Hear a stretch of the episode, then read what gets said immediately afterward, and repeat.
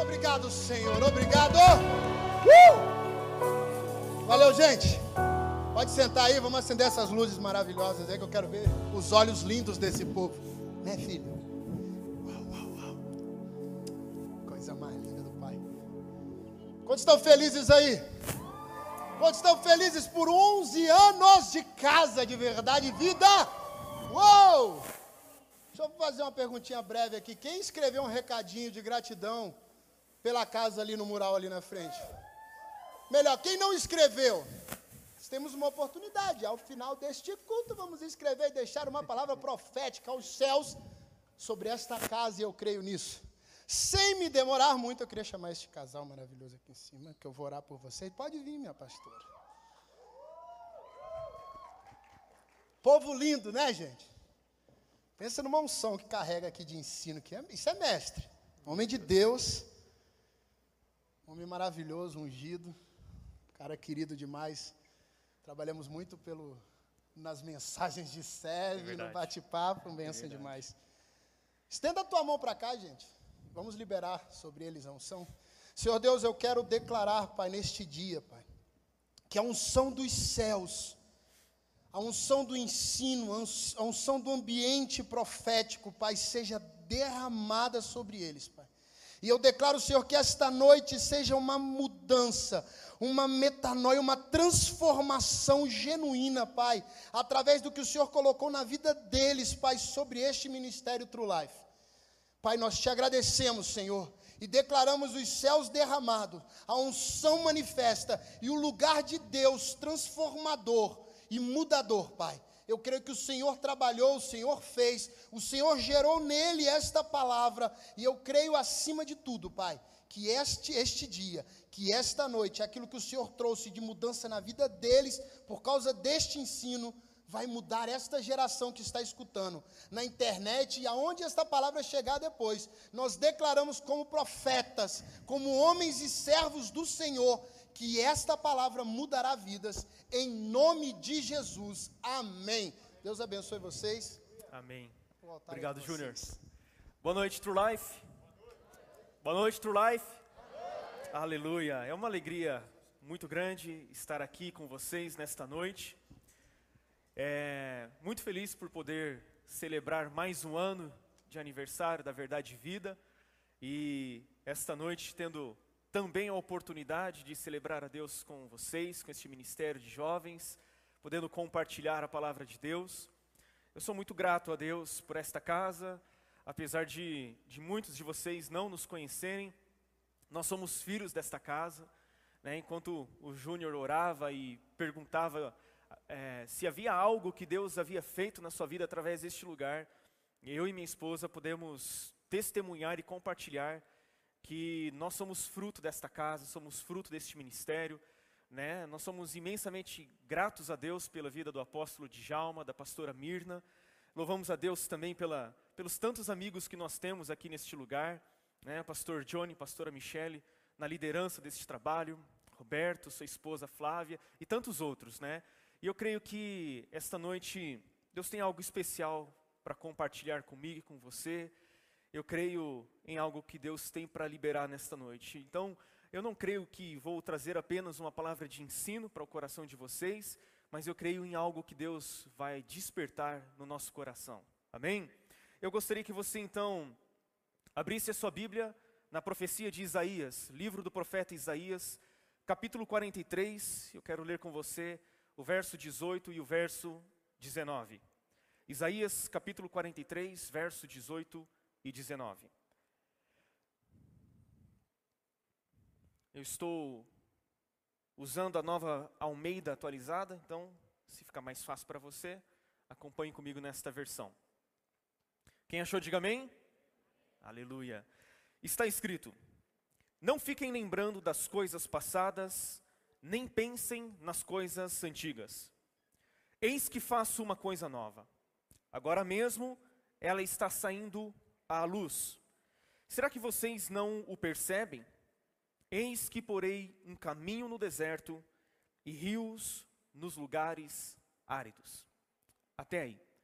Queridos, eu fiquei profundamente impactado com a mensagem que o pastor Johnny trouxe no domingo à noite, no domingo passado. E isso por algumas razões. Alguns dias, algumas semanas, ele me confirmou que eu estaria compartilhando a palavra de Deus com vocês. E como os pregadores têm o costume, né, a gente começa a, a buscar o que é que Deus deseja falar, o que é que Deus deseja compartilhar.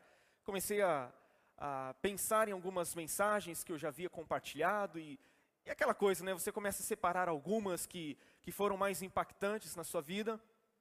Quando, na sexta-feira passada, na sexta-feira anterior ao domingo em que, em que ele ministrou, eu estava no momento de oração, buscando ao Senhor, e quando Deus começou a falar comigo através desta passagem, Deus começou a ministrar fortemente ao meu coração através desta profecia de Isaías. Logo depois que eu terminei o tempo de oração, eu sentei na, na minha mesinha de escritório, comecei a, a, mexer com outras coisas, mas a minha Bíblia ficou ali em aberto. Né? Eu tenho um, um costume de, quando eu estou orando, e quando algo vem ao meu coração, eu tenho uma, o costume de ler a palavra, eu tenho o costume de orar em cima das escrituras sagradas. E aí eu terminei de orar, coloquei a Bíblia em cima da, do meu, da minha mesa. A minha esposa havia saído de casa, tinha ido fazer alguma coisa que eu não, não me lembro o que. E quando ela chegou em casa, ao invés de ela entrar dentro, de, dentro de casa, dentro do apartamento, ela tinha ido para o terraço do prédio para orar. E quando ela entrou em casa, ela perguntou: por que, que sua Bíblia está aberta em Isaías 43? Eu falei para ela: ué, eu estava orando e Deus colocou essa, essa passagem no meu coração, eu estava orando em cima disso. E aí no domingo à tarde, nós estávamos em casa, descansando, quando eu entrei no YouTube para acompanhar o culto daqui à noite, e eu vi o tema que o Johnny ministraria, tempo de coisas novas. Falei, meu Deus, só falta ele acabar com a minha mensagem, né? Aí eu assisti a mensagem inteira dele, completinha, fui imensamente abençoado, profundamente impactado, e ali eu tive a convicção de que era exatamente isso que Deus deseja ministrar ao coração de vocês nesta noite. Então, há uma observação que minha esposa me lembrou, quando ela perguntou para mim por que, que Isaías 43 estava aberto, ela disse que esse mesmo texto estava falando com ela lá em cima no terraço. Falei, meu Deus do céu, que confirmação tremenda, né? E aí então quero conversar com você hoje sobre vivendo um tempo de coisas novas. Esse texto nos fala sobre um novo tempo, sobre algo novo que Deus irá fazer. E eu creio em um tempo novo para o ministério True Life. Eu creio que vocês têm tudo a ver com esse tempo de coisas novas. E algumas coisas me chamam a atenção. Eu vejo muitos dos líderes que alguns anos atrás eram jovens desta igreja. Eu vejo o Guga, a Ana, o Tiago, a Milena, o Júnior, né, sua esposa, e tantos outros filhos de líderes que estão é, tendo a oportunidade de pegar o bastão e agora eles estão preparando uma nova geração, uma próxima geração, para viver aquilo que Deus está preparando. Você crê num tempo de coisas novas? Quantos aqui desejam viver um tempo de coisas novas? Eu creio que nós, como igreja, vamos viver um tempo de coisas novas. A igreja Verdade e Vida, completando 11 anos, está mudando de ciclo, está é, experimentando um novo tempo, uma nova estação. E eu creio num novo tempo, numa nova estação que Deus está trazendo, não apenas para esta igreja local, mas Ele está trazendo para a sua igreja de um modo geral na nossa nação. O nosso Deus é um Deus de coisas novas. Quando nós recebemos a Cristo como Senhor, a Bíblia diz que as coisas velhas se passaram e tudo se fez novo.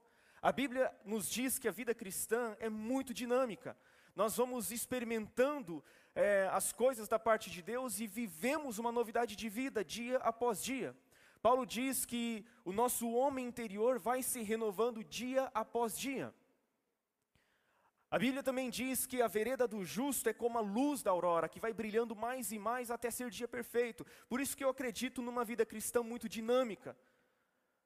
Nós devemos experimentar essa novidade de vida, devemos ter expectativas de que Deus pode e quer fazer algo novo na nossa vida. Até aquele grande dia, como diz Apocalipse 21, 4, quando Deus declara que fará novas todas as coisas, onde haverá novos céus e nova terra. Enquanto nós não chegamos neste lugar, enquanto nós não chegamos nesse novo céu e nessa nova terra, nós vamos experimentando novos ciclos, novos tempos, novas estações e vamos vivendo sempre em novidade de vida. E a primeira coisa que eu quero compartilhar com você em cima desta passagem, uma passagem em que Deus está trazendo à nação de Israel um anúncio sobre um tempo de coisas novas. A primeira coisa que devemos entender é que nós não podemos nos prender ao passado. No verso de número 18, Deus diz: Não fiquem lembrando das coisas passadas, nem pensem nas antigas. Agora, qual é o sentido disso que Deus está falando? Quando Deus está dizendo para a nação, não se lembrem das coisas passadas, nem considerem as coisas antigas, seria a respeito de algo ruim que Deus está dizendo que nós devemos nos esquecer? Eu acredito que em parte isso é verdade, porque nós devemos nos esquecer das coisas passadas, principalmente aquelas coisas que são negativas, né, as, alguns traumas, algumas frustrações, entre tantas outras coisas.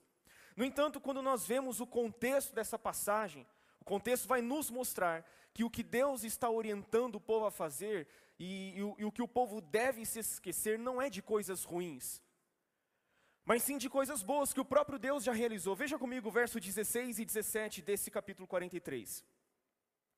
Está escrito, ó: Assim diz o Senhor, que preparou um caminho no mar e uma vereda nas águas impetuosas, que fez sair os carros de guerra e os cavalos, o exército e a força, e eles jazem ali e jamais se levantarão. Estão extintos, apagados como um pavio. Deus está trazendo à memória da nação de Israel a libertação que o povo experimentou da escravidão no Egito. Quando Deus diz assim, olha, aquele que preparou um caminho no ar, no mar, uma vereda nas águas impetuosas, os carros, os cavalos estão ali, jamais se levantarão. Deus está trazendo à memória aquilo que ele fez com a nação de Israel ao libertar a nação da escravidão do Egito. E aí no versículo 18, Deus então está dizendo: não se lembrem das coisas passadas, nem pensem nas coisas antigas. Então, o que Deus está falando para que o povo se esqueça não é de coisas ruins, e sim de coisas que ele mesmo, o próprio Deus, fez. Não que não devamos valorizar aquilo que Deus já fez. Devemos valorizar sim aquilo que Deus já fez. No entanto, Deus é poderoso para fazer coisas muito maiores do que as que ele já fez. Agora, já pensou comigo? A libertação da nação de Israel da escravidão do Egito era algo extremamente glorioso. Algo que era passado de geração para geração, algo que os pais compartilhavam com os filhos. Até hoje, se você conversar com alguém, com algum judeu, com algum israelita, eles têm muito forte essa questão da libertação da escravidão no Egito. Então não é algo pequeno, é algo extremamente glorioso. No entanto, Isaías está falando de um cativeiro que a nação Judá, de Judá iria experimentar, e ele não apenas está anunciando o cativeiro, como também está anunciando a libertação, está anunciando a saída do povo do cativeiro da Babilônia. E Isaías está falando isso 200 anos antes desses acontecimentos. Uau! Deus fez grandes coisas na história e nós não podemos nos esquecer disso. Depois de 430 anos, Deus liberta um povo da escravidão no Egito. Deus tira o povo do Egito com mão forte, com o braço estendido. Conduz o povo pelo mar. A Bíblia diz que a água do Mar Vermelho formou duas muralhas, à esquerda e à direita, para que o povo pudesse passar com os pés enxutos. O próprio Deus se colocou entre a nação de Israel e o exército egípcio, para que o exército egípcio não alcançassem os filhos de Israel. Depois Moisés estendeu o cajado, o mar simplesmente se fechou e todo o exército de Faraó se afundou. Deus conduziu o povo durante 40 anos no deserto fazendo água brotar da rocha, fazendo chover maná do céu, tantos milagres, tantas coisas extraordinárias. No entanto, agora Deus está dizendo: não se lembrem das coisas passadas e nem pensem nas coisas antigas. Eu estou fazendo algo novo. Isso significa que nós podemos e devemos ter expectativas daquilo que Deus irá fazer. Deus pode fazer coisas muito maiores. E o que isso tem a ver conosco, querido? Nós também, como igreja, temos uma história. A história da igreja é gloriosa, é extremamente poderosa. Quando você vê o livro de Atos, o grande derramar do Espírito Santo, Pedro e os apóstolos se levantando para pregar o Evangelho, almas se convertendo em grandes proporções, o Evangelho se espalhando pelas, pelas cidades, pelas regiões, até chegar à capital do império, que era Roma. Depois a igreja passou por outros períodos, passou pela reforma protestante, experimentamos grandes avivamentos, o evangelho chegou no Brasil e hoje nós estamos aqui. Mas o que eu quero dizer para você nesta noite é: não se prenda ao que Deus já fez, porque Deus tem algo muito maior para fazer nos dias de hoje. A vitória no passado não é garantia de vitória hoje. Se Deus fez algo glorioso no passado, Ele pode fazer algo muito maior nos dias de hoje e nós precisamos viver na expectativa expectativa de que isso pode acontecer na nossa geração. Desde que eu me converti aos 19 anos, eu tenho essa expectativa, a expectativa de viver um grande avivamento, a expectativa de viver um grande derramar do Espírito Santo, e como diz meu amigo pastor Johnny, um avivamento bíblico, genuíno e permanente. Nós precisamos ansiar por isso, nós precisamos clamar por isso, nós precisamos ter esse desejo. Isaías 64, 4 nos diz: Porque desde a antiguidade não se ouviu, nem com os ouvidos se percebeu, nem com os olhos se viu Deus além de ti. Agora preste atenção: que trabalha para aquele que nele espera. A pergunta que eu faço é: é o Deus que trabalhou?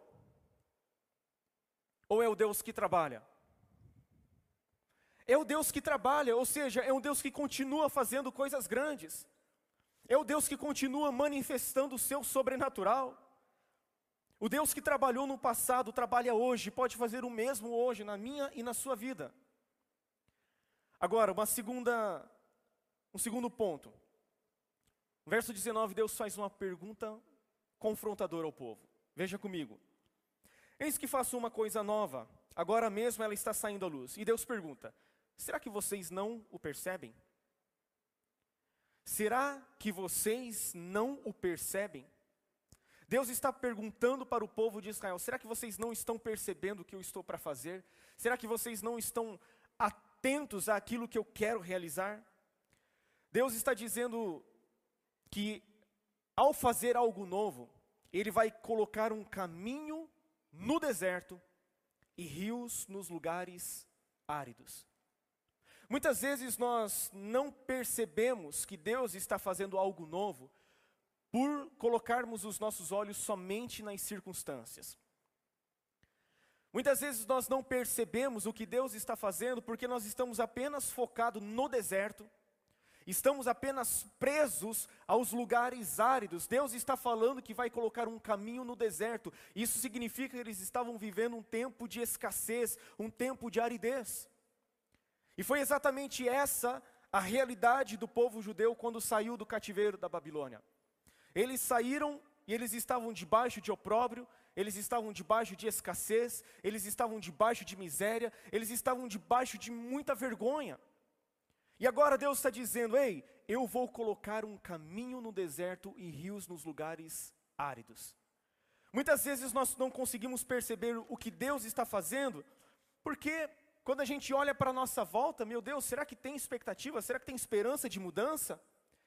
É semelhante ao que Deus perguntou para o profeta Ezequiel: Filho do homem, poderão reviver esses ossos? Deus fez o profeta andar pela superfície do vale, ele viu aquele vale e o vale estava cheio de ossos, e eles estavam sequíssimos na superfície do vale. E Deus pergunta: Filho do homem, poderão reviver esses ossos? E o profeta dá aquela resposta assim: sei lá, Deus, o Senhor é que sabe. O que é que nós responderíamos? Fala, Deus, eu prefiro não me comprometer com essa resposta.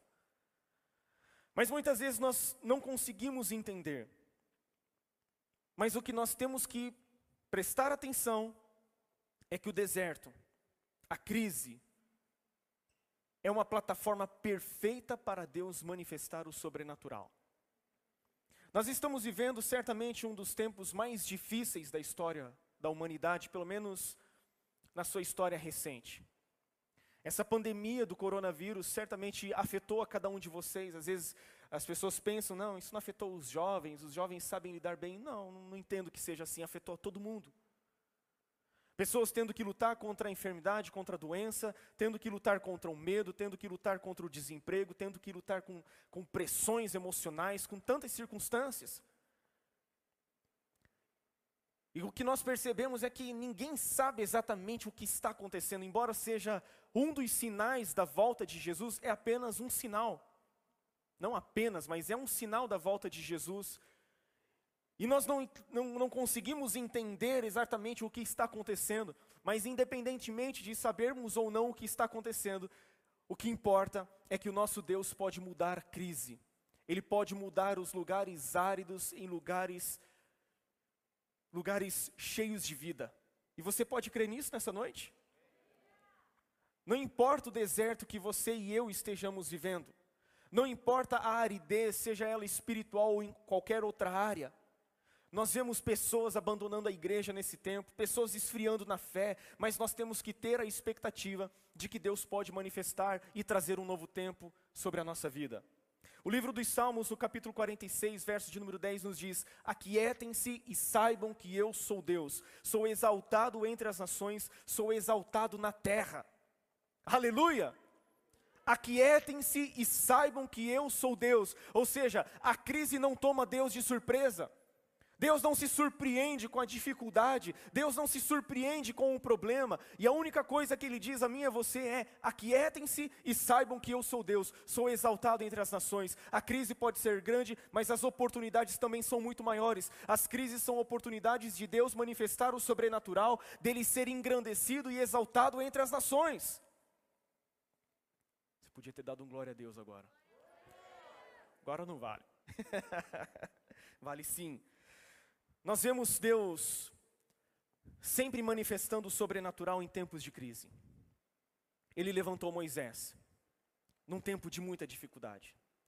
Deus disse: Eu ouvi o clamor do meu povo, eu vi o seu sofrimento, eu conheço o sofrimento do meu povo, é por isso que eu desci a fim de livrá-los.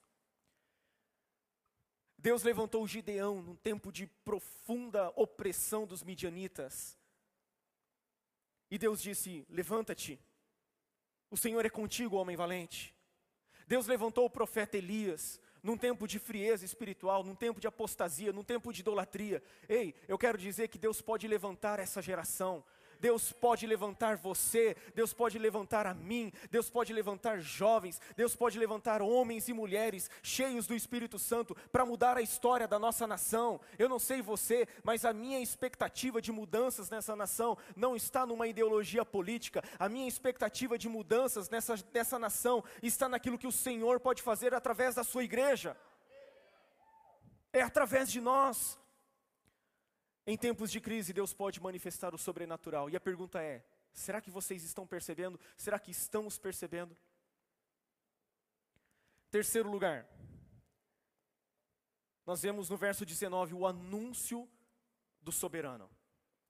Ele diz assim: Eis que faço uma coisa nova. Aleluia. Eis que faço uma coisa nova agora mesmo ela está saindo à luz. Será que vocês não percebem? Eis que porei um caminho no deserto e rios nos lugares áridos. Olha, olha as, af as afirmações, os anúncios que Deus está fazendo. Ele está dizendo: Eis que faço uma coisa nova. Eis que porei um caminho no deserto e rios nos lugares áridos. Deus está dizendo que fará isso. Antes mesmo de o cativeiro acontecer, Deus já está anunciando a libertação. Antes mesmo do povo ir para a Babilônia, Deus já está anunciando que fará algo extremamente glorioso. É por isso que Deus diz: não se lembrem das coisas passadas, eu vou fazer algo sobrenatural. Deus promete um caminho no deserto, rios nos lugares áridos. Deus está anunciando o fim da sequidão, o fim da escassez, o fim da aridez espiritual. Deus está dizendo: Eu vou mudar a situação, eu vou mudar a circunstância, eu vou fazer algo novo. Aleluia. A Bíblia nos mostra que o rio é um símbolo de quem? Quem aqui sabe? O rio é um símbolo de quem? O rio é um símbolo do Espírito Santo. E Deus está dizendo: Eu vou colocar um caminho no deserto e rios nos lugares áridos. Depois, quando você vê o versículo 20, Deus fala sobre tirar a sede do seu povo, sobre Deus descedentar o seu povo. A Bíblia está falando sobre algo que Deus quer fazer. Olha Isaías 44, 3 comigo, diz assim: Porque derramarei água sobre o sedento, torrente sobre a terra seca. Derramarei o meu espírito sobre a tua posteridade e a minha bênção sobre os seus descendentes. No capítulo 43, Deus está prometendo colocar rios nos lugares áridos. No capítulo 44, ele promete derramar água sobre o chão sedento, torrentes sobre a terra seca. Deus está prometendo derramar o seu espírito sobre a terra seca, sobre aqueles que têm sede, sobre aqueles que estão sedentos por ele. Jesus falou a respeito do Espírito Santo como um rio. Em João 7,37 ele diz: No último dia, o grande dia da festa, levantou-se Jesus e exclamou: Se alguém tem sede, venha a mim e beba. Se alguém tem sede, venha a mim e beba. Versículo 38: Quem crer em mim, como diz a Escritura, do seu interior fluirão rios de água viva. Isto ele disse com respeito a quem? Com respeito ao Espírito que haviam de receber os que nele crescem pois o Espírito até aquele momento não fora dado, porque Jesus não havia sido ainda glorificado. Jesus está falando que o Espírito Santo é para aquele que tem sede. Por que é que muitas vezes nós não experimentamos algo novo? Embora Deus faça um anúncio de uma forma soberana, dizendo: Eu vou colocar o caminho no deserto e rios nos lugares áridos, existe uma condição para se experimentar isso. E a condição é você e eu termos sede. Deus, quando anuncia o avivamento, o avivamento precisa ser desejado pela igreja. O derramar do Espírito Santo precisa ser algo pelo qual você e eu vivemos, pelo qual você e eu desejamos. Nós não podemos nos conformar com a vida cristã que estamos vivendo. Não podemos nos conformar com o evangelho que nós estamos vivendo. O evangelho é o poder de Deus para a salvação de todo aquele que crê. E ele precisa ser pregado debaixo do poder e da unção do Espírito Santo. E depois que recebemos o Evangelho, nós precisamos viver o Evangelho, precisamos viver a vida cristã de uma forma sobrenatural, de uma forma totalmente poderosa. Só que muitas vezes, quando nós olhamos a, a nossa volta, olhamos as circunstâncias, nós perguntamos, mas me foi dito que era poderoso, me foi dito que eu viveria uma vida sobrenatural. Nós precisamos ter essa sede, nós precisamos ter esse desespero, esse clamor dentro de nós, por algo novo.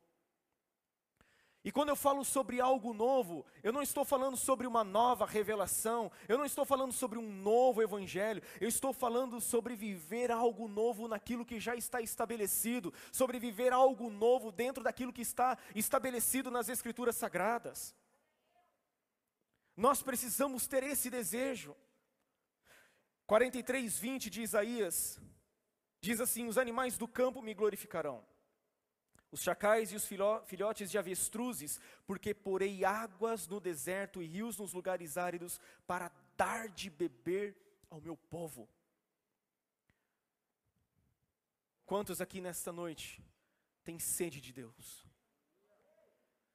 Nós precisamos ter sede de Deus. Nós precisamos ser insaciáveis. Jesus disse: Bem-aventurados os que têm fome e sede de justiça, porque serão fartos. Só serão saciados aqueles que verdadeiramente têm sede. Deus não derrama, querido, algo sobre um copo cheio. Ele derrama sobre aquele que está sedento, sobre aquele que está desejoso. No Salmo 126, no verso de número 4, está escrito: Restaura, Senhor, a nossa sorte como as torrentes do Negueb. Restaura, Senhor, a nossa sorte como as torrentes do Negueb. O salmista que escreve o Salmo 126 é alguém que viveu exatamente esse período depois do cativeiro da Babilônia. E ele está pedindo, Senhor, restaura a nossa sorte. Ele está te pedindo, Senhor, nós precisamos que o Senhor faça algo. O Senhor restaurou a nossa sorte, ficamos alegres, os nossos lábios se enchem de júbilo, mas nós pedimos ainda, Senhor, restaura a nossa sorte como as torrentes do Negueb. O salmista está pedindo para Deus fazer no meio do povo o mesmo que acontecia, ou algo semelhante ao que acontecia no, no, no deserto do Negueb. O Negueb, uma, uma região desértica no sul da Judéia, vivia uma extrema sequidão, ainda nos dias de hoje vive uma, uma extrema sequidão durante 11 meses do ano. Mas de repente um, um fenômeno sobrenatural começa a acontecer. As águas que correm das montanhas começam a descer para o deserto e começam a se formar riachos. E de repente as águas se tornam abundantes naquele deserto, naquele deserto totalmente morto, sem vida. E quando as águas enchem aquele deserto, aquela terra improdutiva, aquela terra infrutífera, se torna numa terra cheia de vida, se torna num manancial regado. E é isso que eu quero dizer e profetizar sobre a sua vida, sobre a nossa geração neste tempo. Nós vamos experimentar a restauração da nossa sorte como as torrentes do Negueb. Deus está nos mostrando que o avivamento, uma vez anunciado por Ele, precisa ser desejado pela igreja e não apenas desejado, nós precisamos orar por Ele. Ele precisa ser buscado, ele precisa é, ser desejado pela igreja, nós precisamos desejar algo. E eu, quando, quando falo sobre avivamento, eu não estou falando sobre emocionalismo, não estou falando sobre sentimentalismo, eu estou falando da glória de Deus no meio da sua igreja. Eu estou falando da Shekinah de Deus no meio do seu povo. Nós precisamos ser como Moisés. Quando o povo pecou, Deus disse o seguinte: Moisés, pega esse povo que você tirou do Egito, sobe para a terra que eu prometi, sob juramento, dar a Abraão, Isaac e Jacó. Eu vou enviar o meu anjo à frente de vocês. Vocês vão vencer os inimigos, subjugar os inimigos. Só que é o seguinte, Moisés, eu não vou no meio do povo, porque o povo é um povo de dura serviço. E Moisés diz assim: Senhor, não. Se o Senhor não for conosco, não nos faça subir deste lugar. Em outras palavras, Moisés está dizendo: Senhor, a terra é ótima de experimentar. Senhor, obrigado pelo anjo, já é algo extremamente glorioso. Vencer os inimigos, subjugar os inimigos, tudo jóia. Mas Deus, se a tua presença não for conosco, nada disso vale a pena. Não vale a pena ter os presentes de Deus se não tivermos a presença de Deus no nosso meio, gente. Nós podemos conquistar, nós podemos avançar, nós podemos prosperar, mas se a presença de Deus não estiver no nosso meio, de nada valerá tudo aquilo que nós conquistamos. E nós precisamos ter essa mesma indignação que Moisés teve. Senhor, se a Sua presença não for comigo, não nos faça subir deste lugar. Senhor, se a Tua presença não estiver no nosso meio, de que vale fazer tudo o que nós estamos fazendo? E eu sei, queridos, que quando a presença de Deus se manifesta, quando nós somos cheios do Espírito Santo, Deus levanta uma geração, Deus nos levanta e Ele nos usa para a Sua glória, para o Seu louvor, a fim de que o Seu nome seja glorificado, a fim de que o Evangelho seja pregado no poder do Espírito Santo. Jesus disse: Olha, vocês receberão poder ao descer sobre vocês o Espírito Santo, e vocês serão as minhas testemunhas em Jerusalém, na Judéia, Samaria e até os confins da terra. Nós precisamos do poder do Espírito Santo para testemunhar, nós precisamos do poder do Espírito Santo para viver uma vida de santidade, nós precisamos do poder do Espírito Santo para vencer as, os desafios que nós temos nos dias de hoje. E eu quero perguntar: existe alguém aqui nesta noite que deseja isso? Eu não quero que seja apenas um momento de nós buscarmos este derramar do Senhor. Nós precisamos clamar até que do alto ele venha. Jesus disse: permaneçam em Jerusalém, até que do alto vocês sejam revestidos de poder. Jesus disse: Olha, peçam e lhes será dado, busquem e vocês acharão, batam e a porta lhes será aberta, pois todo o que pede recebe, todo o que busca encontra e todo o que bate a porta lhe será aberta. E ele disse isso a respeito do Espírito Santo. Lucas é muito enfático nisso. Não podemos apenas pedir, temos que buscar e buscar de todo o coração. Não apenas buscar, temos que bater a porta. Nós temos que insistir. Temos que pedir insistentemente, perseverantemente, não podemos cessar de pedir até que Ele venha. Fazendo aquela oração do profeta Isaías: Ó, oh, se fendesses os céus e descesses.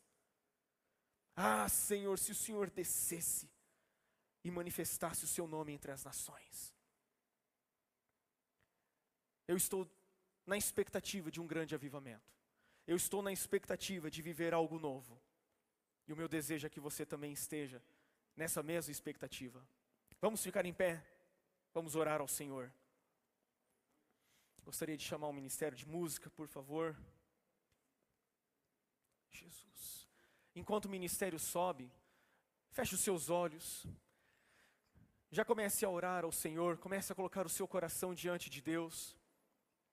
Comece a clamar para que Deus faça algo novo neste tempo, para que você seja um recipiente da glória de Deus, para que você seja alguém que experimentará esse, esse manifestar poderoso e sobrenatural do Senhor.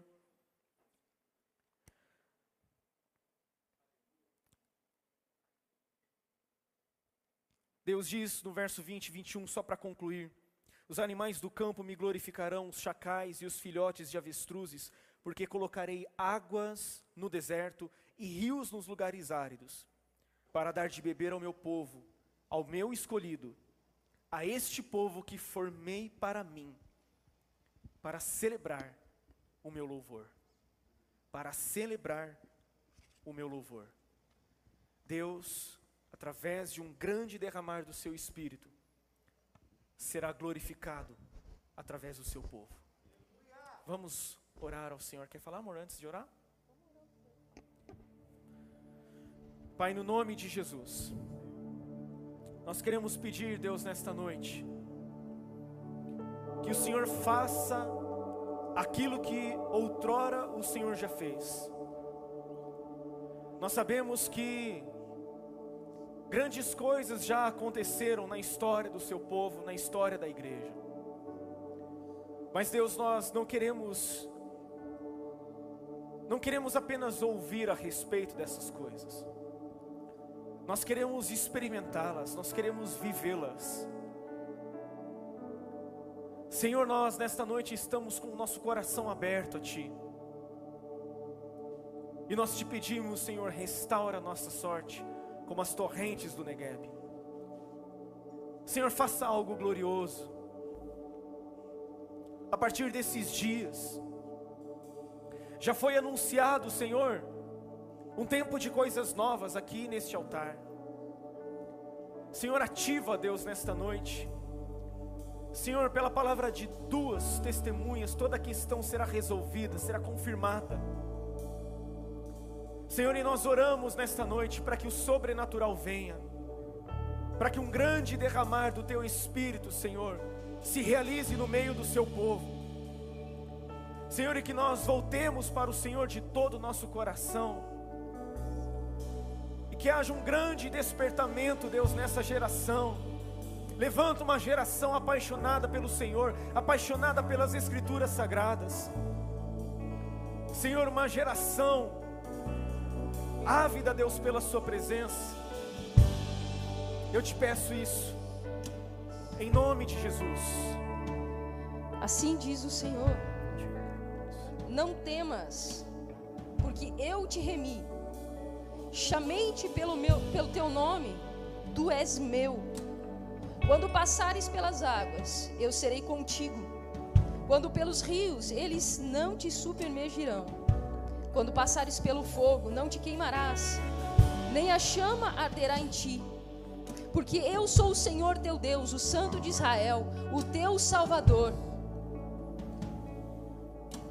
Dei o Egito por teu resgate, e Etiópia e Seba por ti, visto que fosse precioso aos meus olhos, digno de honra, eu te amei. Darei homens por ti e os povos pela tua vida. Não temas, pois, porque eu sou contigo. Contigo quem? Para quem o Senhor está falando isso? A todos os que são chamados pelo meu nome e os que criei para a minha glória e formei e fiz. E ele diz para você assim: Vós sois as minhas testemunhas, diz o Senhor. o meu servo a quem escolhi para que o saibais, e me creiais e entendais que eu sou o mesmo, e que antes de mim Deus nenhum se formou, e depois de mim nenhum haverá. Eu sou o Senhor, e fora de mim não há Salvador.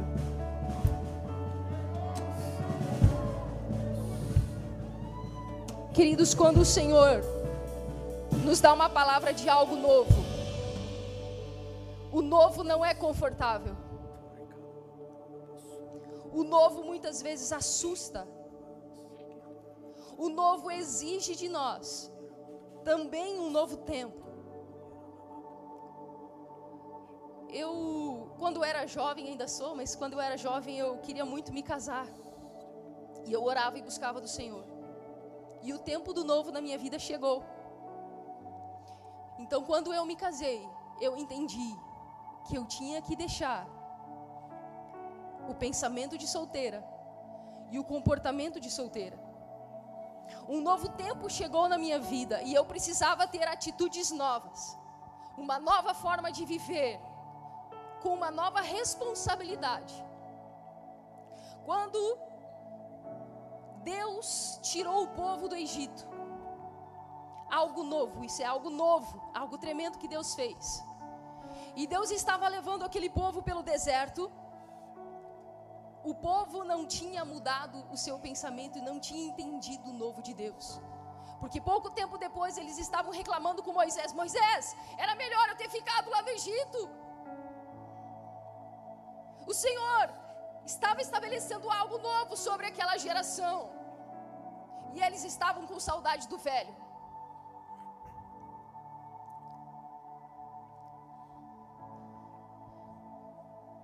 Quando Deus levantou Moisés, era um tempo difícil. Quando Deus levantou Jesus encarnado aqui na terra, era um tempo difícil. Mas era o novo de Deus. E nós não estamos vivendo tempos fáceis. E tempos talvez ainda difíceis virão. Mas é nesse tempo que Deus quer se manifestar. É nesse tempo que Deus quer avivar. É nesse tempo que o Senhor quer trazer algo novo sobre você, sobre a igreja, sobre a verdade e vida. Deus não está preso às circunstâncias. O avivamento vem do céu. E ele virá sobre a igreja. E ele diz: Quando passares pelas águas, eu serei contigo. Quando pelos rios, não te submergirão. Quando passares pelo fogo, não te queimarás. Nem a chama arderá em ti porque Ele é o teu Deus. Poderoso. Algo novo vem sobre a sua vida, mas isso exige um novo tempo, uma nova forma de pensar, uma decisão. Eu quero esse novo. Quem quer esse novo de Deus? Quem quer o avivamento da parte de Deus? Quem quer esse tempo novo? Isso vai exigir de você uma nova responsabilidade, uma nova intensidade. Senhor, nós queremos abençoar esta igreja. Nós queremos declarar, Senhor, confirmar esse tempo de coisas novas. Senhor, eu quero pedir que venha um espírito de ousadia ousadia sobre a tua igreja, para entender que o Senhor está com ela e para entender que o Senhor o chamou para sermos testemunhas do único Deus, do único Senhor, o Rei dos Reis, o Jesus, aquele que encarnou, aquele que está vivo e é poderoso para fazer algo novo. Somos testemunhas. Senhor, nós queremos declarar avivamento tempo de coisas novas. Nós queremos declarar o poder de Deus, os dons do Espírito Santo sobre esta igreja, sobre esses jovens. Tempo, Senhor, tempo de poder para testemunhar, tempo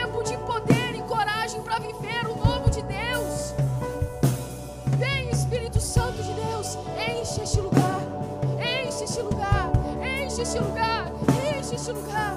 Eu declaro o fogo de Deus, o fogo de Deus, o fogo de Deus que te capacita, o fogo de Deus que aviva o teu espírito, que te tira da frieza, que te tira da mornidão, que te tira do algo velho, que te dá coragem, que te dá vida, que te dá intensidade,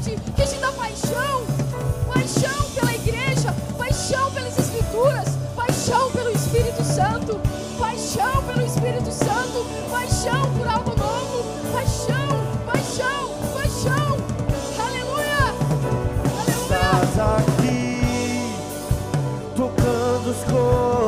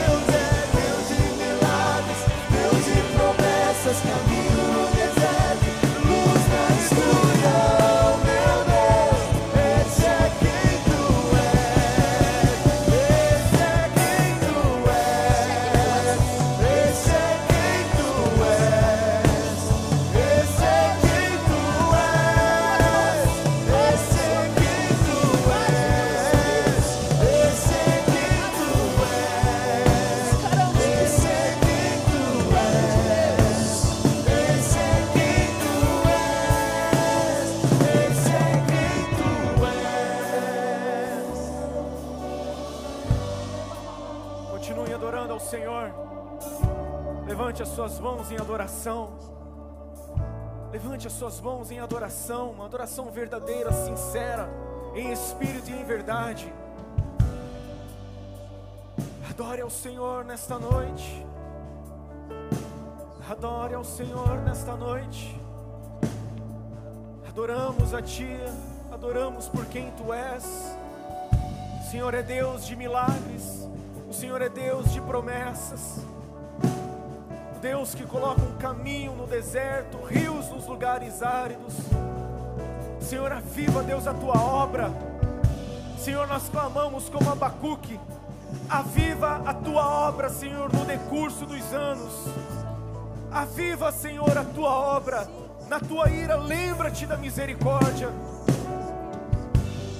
As suas mãos não estão encolhidas, os seus ouvidos não estão fechados que não possam ouvir.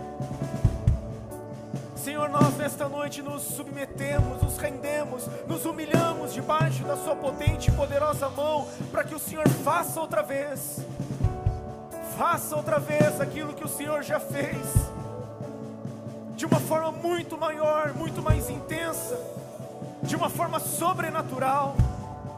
Senhor, nós declaramos que, ao recebermos o avivamento, nós teremos a plena consciência de que não temos nada a ver com isso, que é obra soberana do Senhor.